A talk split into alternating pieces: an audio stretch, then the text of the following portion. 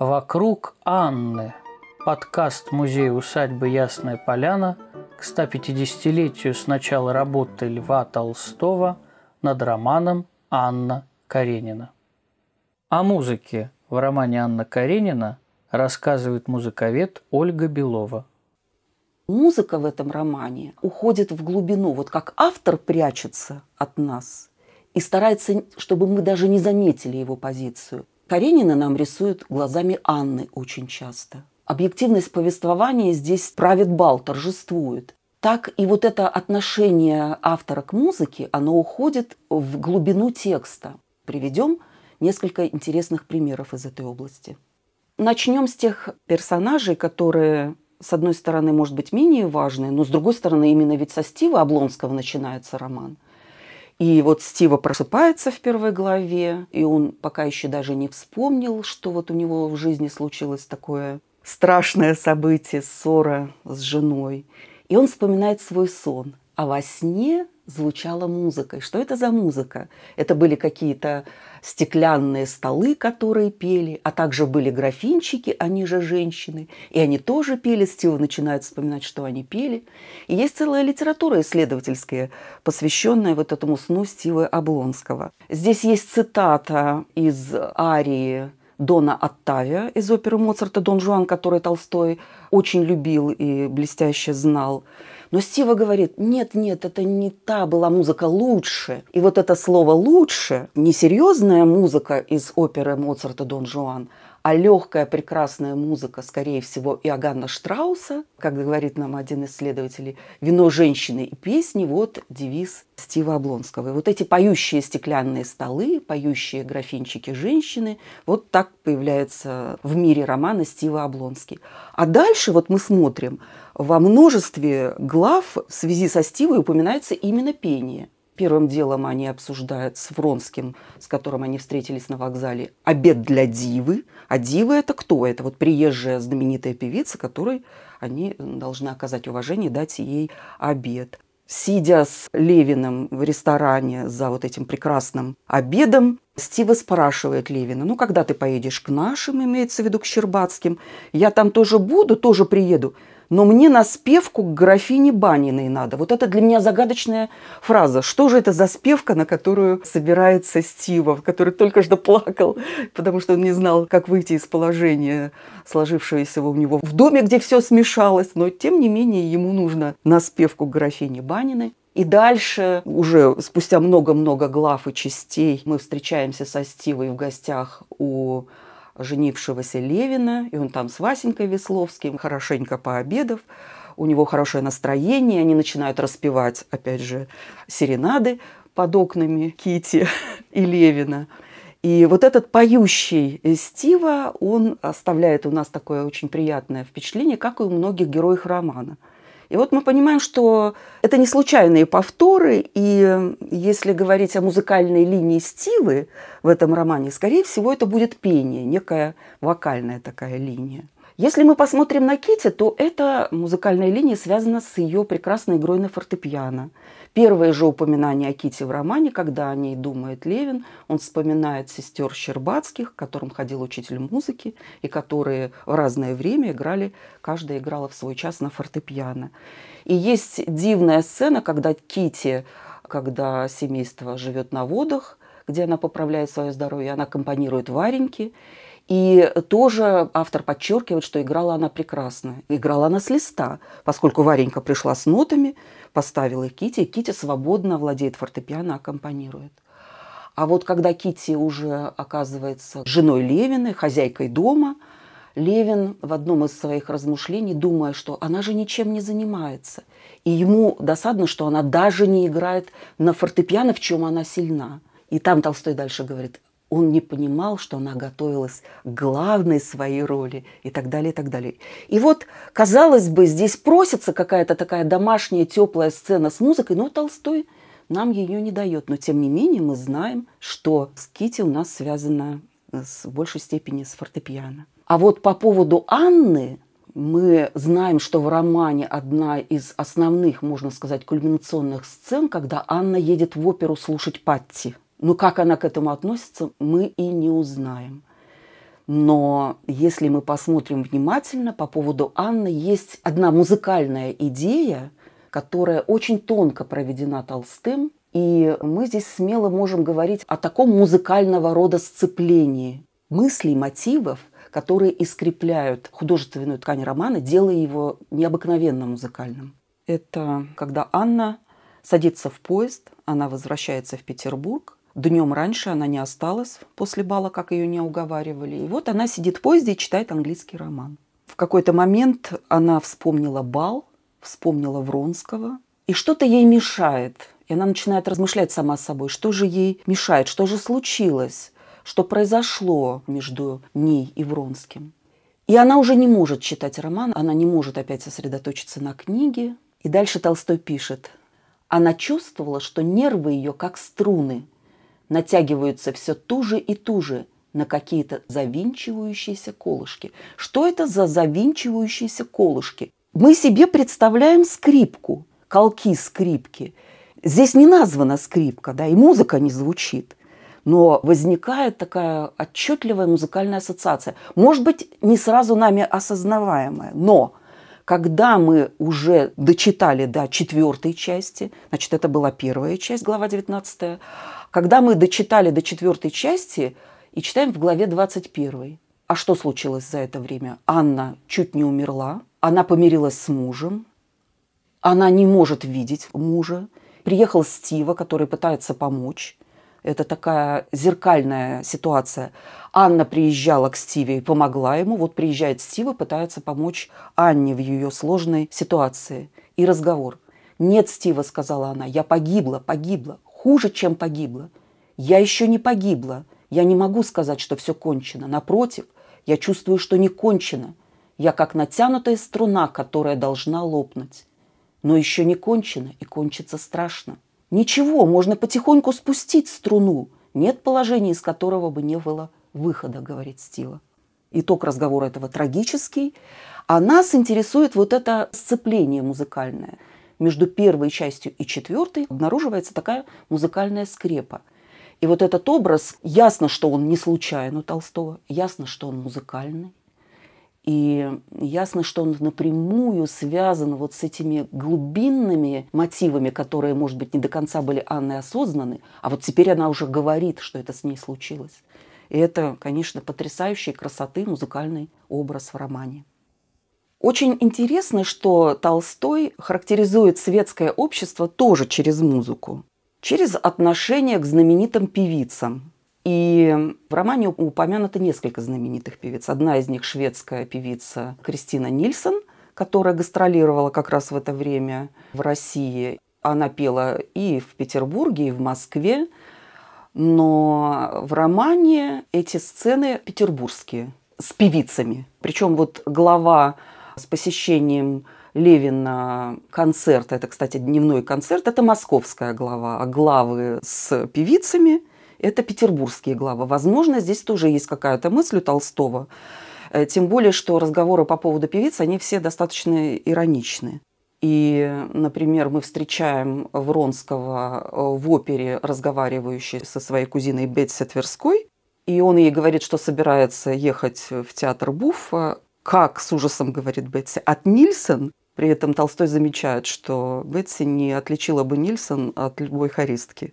Вот этот разговор о Нильсон продолжается в салоне у нее, и там есть такая княгиня мягкая, которая говорит обычно то, что все думают, но никто не произносит вслух. Там обсуждается как раз, противопоставляется театр французской комедии, буфы, опера, и княгиня говорит, что все бы поехали в Буфа, если бы не было принято ехать в оперу, примерно следующее. То есть это вот такое идет обсуждение. Но нам интересно здесь, что вот эти всплески такого интереса светского общества, общественного интереса к певицам Нильсон и Патти, это, кстати, совершенно отражение той эпохи, где разбиралось пение, где разбирались очередные выступления этих певиц.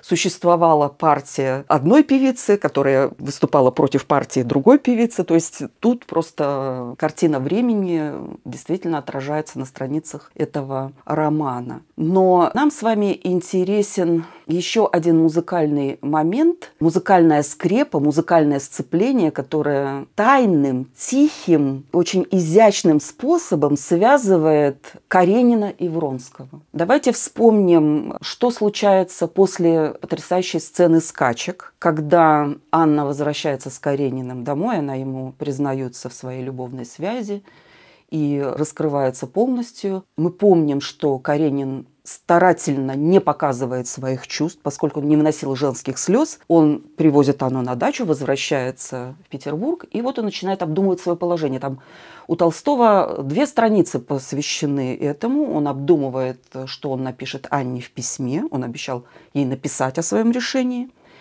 И вот, вспоминая, перебирая в уме фамилии всех известных ему светских людей, которым изменили жены, там целый список обманутых мужей, возникает. В этом списке оказывается никто иной, как герой опереты Афенбаха, Менелай, знаменитая оперета Афенбаха «Прекрасная Елена», которая как раз шла с регулярностью, и на нее ходили много раз французский театр Буффа, обожал туда ходить и Вронский. Наверное, слушал это и Каренин когда-то, который посещал театр тогда, когда ему нужно было это для дела, но он посещал, видимо, и оперу, и оперетту тоже хотя своего отношения к музыке и к искусству у него как такового не было, мы узнаем это из романа, но тем не менее.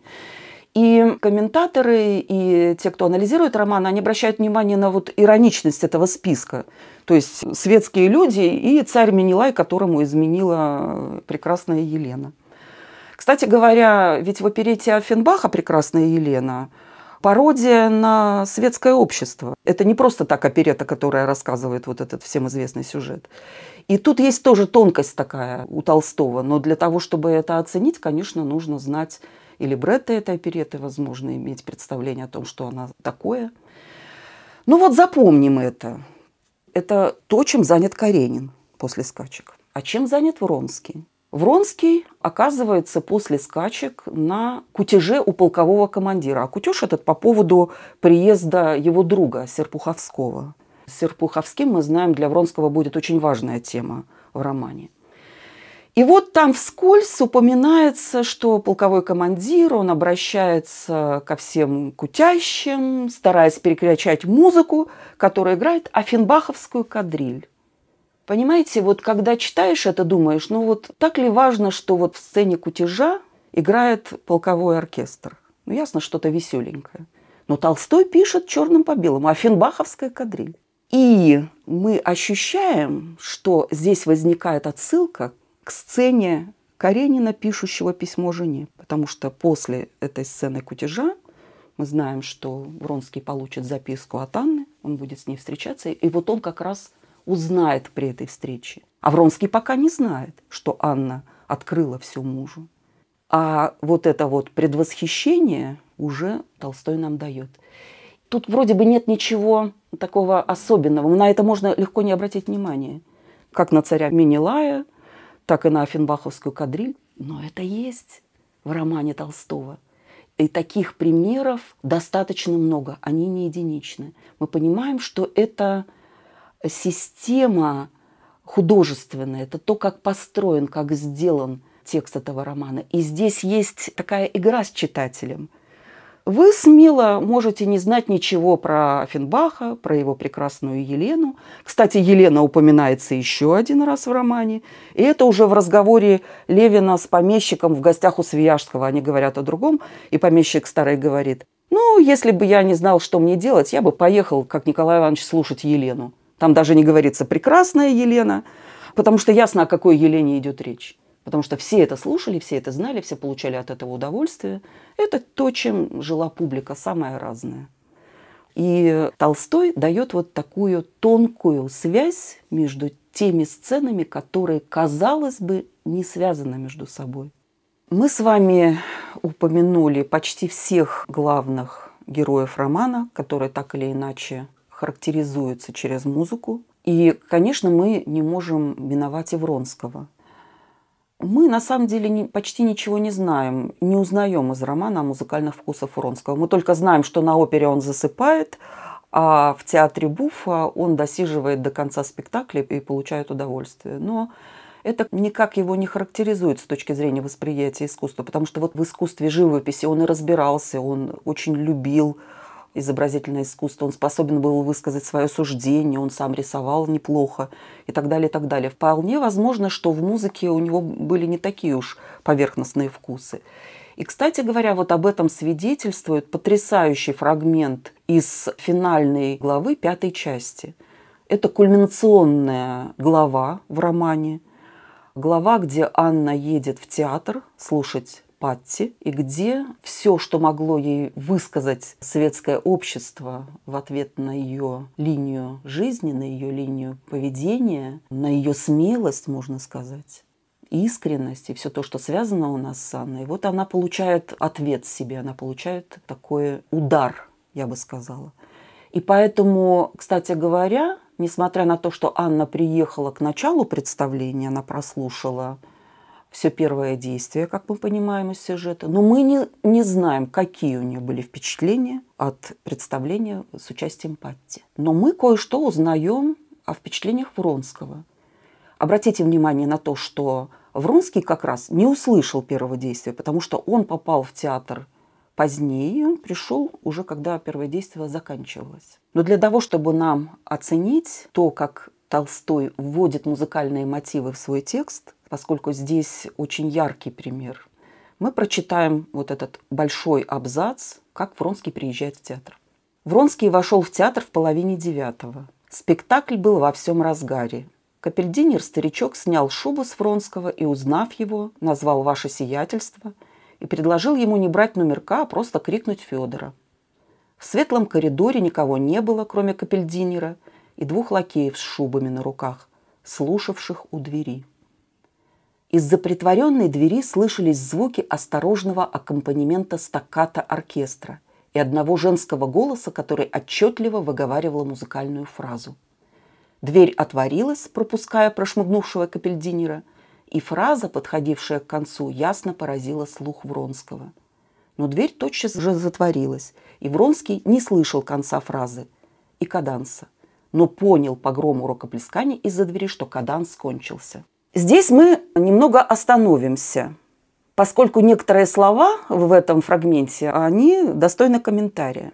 Мы понимаем, что Вронский слышал только окончание музыкальной фразы, которое донеслось ему из-за приоткрывшейся двери.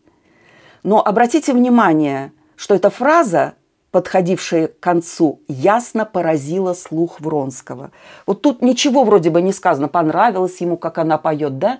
Но субъективно у меня ощущение, что это какая-то блистательная была фраза, потому что она ясно поразила слух Вронского. То есть он был способен оценить и красоту голоса, и красоту этой фразы. А дальше вот в следующем предложении дважды повторяется непонятное слово «каданс», Дверь затворилась, Вронский не слышал конца фразы и каданса, но понял по грому рукоплескания из-за двери, что каданс кончился. Что это за каданс? Которого он не слышал, но понял, что каданс кончился. И вот здесь, для того, чтобы оценить, даже вот я, музыковед, я не сразу поняла, о чем идет речь, но поразмыслив, кое-что прочитав, я поняла, что в данном случае мы имеем дело с таким галлицизмом, каких много в стиле Толстого – Известно, и сам Толстой об этом говорил, что он иногда думал по-французски. Французский язык был для него очень близок, и некоторые авторы упрекают ранние его повести, в том числе с детства, и в том, что там обилие галлицизмов. А мы бы сказали сейчас, что это была каденция. А что такое каденция? То есть это окончание арии крупного вокального произведения, в котором певице или певцу дается возможность импровизации дается возможность показать свой прекрасный голос. То есть этого даже может быть не написано в нотах, хотя в более поздние уже исторические времена, вот в особенности инструментальные каденции, композиторы стали записывать, потому что не всем композиторам нравился исполнительский произвол. Но тут вот явно это итальянская традиция вот такого красивого распева в конце арии. И вот этот вот каданс – он не услышал, потому что дверь закрылась, и он только по грому рукоплесканий понял, что вот этот каданс закончился. Повторяю, здесь обращает на себя внимание, что несмотря на напряженное состояние Вронского, ясно, что он идет туда не слушать музыку, он идет туда как-то защитить Анну на самом деле. Он предполагает, что ее ждет очень страшное переживание, что и случилось на самом деле. Но тем не менее он был способен оценить красоту этой фразы. Читаем дальше. Когда он вошел в ярко освещенную люстрами и бронзовыми газовыми рожками залу, шум еще продолжался. На сцене певица, блестя обнаженными плечами и бриллиантами, нагибаясь и улыбаясь, собирала с помощью тенора, державшего ее за руку, неловко перелетавшие через рампу букеты, и подходила к господину с рядом посередине блестевших помадой волос, тянувшимся длинными руками через рампу с какой-то вещью. И вся публика в портере, как и в ложах, суетилась, тянулась вперед, кричала и хлопала. Капельмейстер на своем возвышении помогал в передаче и оправлял свой белый галстук. Вронский вошел в середину портера и, остановившись, стал оглядываться.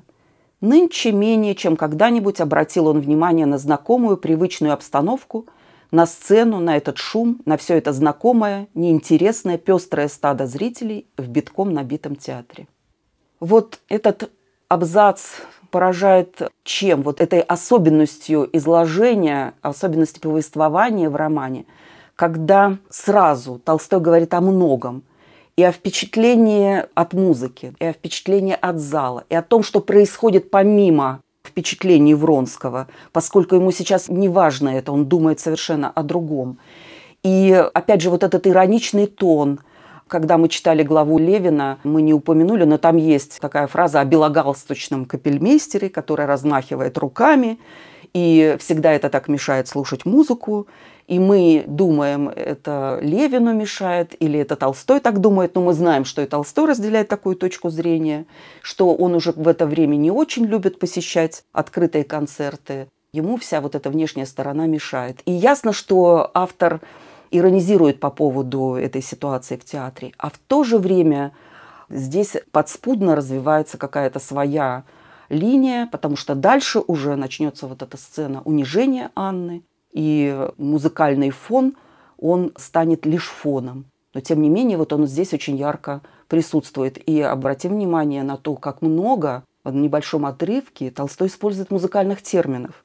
И он не боится, что мы не поймем эти музыкальные термины, что мы не знаем, что такое осторожный аккомпанемент стаката оркестра. И в его художественном стиле очень много музыкальных слов, их много и в «Войне и мире», их очень много и в Анне Карениной. И вот по поводу одного музыкального слова, которое отсутствовало в его романе, наверное, больше ста лет, и благодаря работе Института мировой литературы, которое сейчас создает Академическое собрание сочинений Толстого в ста томах, это музыкальное слово вернулось в роман Анна Каренина. Может показаться удивительным, что на протяжении больше ста лет как пишет ученый, сделавший это открытие текстологическое, Марина Мажарова в своей статье. Она говорит, что весь 20 век Анна Каренина издавалась без вот этого замечательного музыкального слова, музыкального термина, который использовал Толстой в очень необычном контексте, говоря об отношении Левина к сельскому хозяйству. Вот казалось бы, да, где тема, связанная с сельским хозяйством, и где музыкальная терминология. Дистанция огромного размера. Много надо шагов логических делать, чтобы это соединить. Для Толстого это не так. Известно, что Толстой музыку очень любил и читал и изучал теорию музыки. Он не просто любил слушать. Он когда-то сказал, что он прочитал всего Руссо и даже его музыкальный словарь. В библиотеке Толстого есть книги по теории музыки. Что же это за музыкальное слово? Основной бас. Здесь надо вспомнить эпизод, связанный с Левиным, когда он, разочаровавшись э, в своих приемах хозяйственные и размышляя все-таки о том, что ему надо поменять свою жизнь, и что он не может жениться на крестьянке, он любит Кити. У него после встречи с Кити, которая произошла, Случайно он ее увидел, возвращающуюся из поездки. И он думает теперь о ней, он думает, как бы вернуться к этой главной теме его жизни. И вот в этом состоянии он отправляется к своему знакомому Савияжскому на охоту. Лучший способ утихомирить вот эту бурю своих мыслей для Левина – это охота.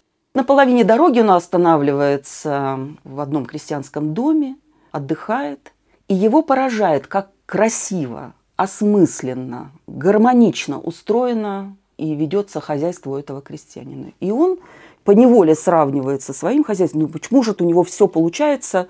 То, что я это понимаю, должно быть и у меня так. У меня это не получается. И вот весь строй его мыслей меняется, и все впечатления этого дня накладываются у него на это главное впечатление. И вот это ведущее впечатление дня Толстой обозначает словами «основной бас». Этим основным басом служило впечатление от вот этого прекрасного крестьянского хозяйства, вроде бы не сочетающиеся между собой вещи. А для Толстого это прекрасно сочеталось. Он оставил словосочетание «основной бас», когда выправлял ошибки в журнальном издании, когда он правил вместе со Страховым, готовил корректуру для отдельного издания Анны Карениной. И несмотря на то, что Толстой оставил это словосочетание, да, все последующие уже издания XX века поправляли его на основной базис. Вот вместо баз издатели и текстологи написали основной базис. Хотя не совсем понятно, потому что базис он и есть основной. Неужели Толстой мог сказать, основным базисом этого дня было впечатление от вот этого крестьянского хозяйства? А что же такое основной баз? Почему Толстой использовал этот термин? Сейчас в теории музыки принято, конечно, говорить у нас генерал-бас. Это, ну, калька с немецкого языка. И что это означает? Это означает в старинной музыке выписанный бас нотами, а весь аккорд, вся партитура не выписывалась при этом нотами, она выписывалась цифрами. В свое время это делалось для того, чтобы скрыть партитуру, и в то же время, чтобы можно было ее прочитать. Это часто церковные были произведения. Они составляли такое ноу-хау, они скрывались, их нельзя было выносить, например, из храма.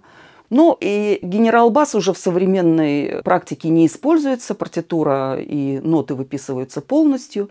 Но тем не менее этот термин из области теории музыки Толстому не просто был известен, он использует его как метафору, он создает такой образ очень яркий. И, конечно, это звучит гораздо красивее, чем основной базис. И очень несправедливо то, что много десятилетий это слово было исправлено. И, к сожалению, в сотнях тысяч книг оно, по-видимому, и останется неисправленным.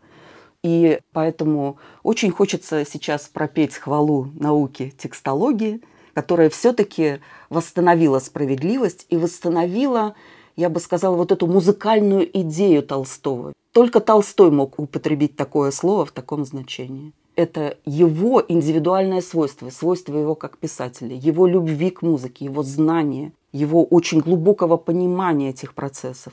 И роман Анна Каренина, конечно, роман в высочайшем смысле слова полифонический. Здесь можно использовать этот музыкальный термин. Принято говорить о романах Достоевского, как о полифонических романах. Но Анна Каренина не менее полифонический роман, чем романы Достоевского, а может быть в, в каком-то смысле даже более, потому что она очень хорошо выстроена с музыкальной точки зрения. Она построена композиционно, эта книга, как музыкальное произведение. И мне хотелось бы закончить словами Набокова из его лекции об Анне Карениной. Стиль Толстого – это сама жизнь в ее единстве и многообразии – где ни тронь, всюду угадывается живое движение природы, музыкальное по своему существу.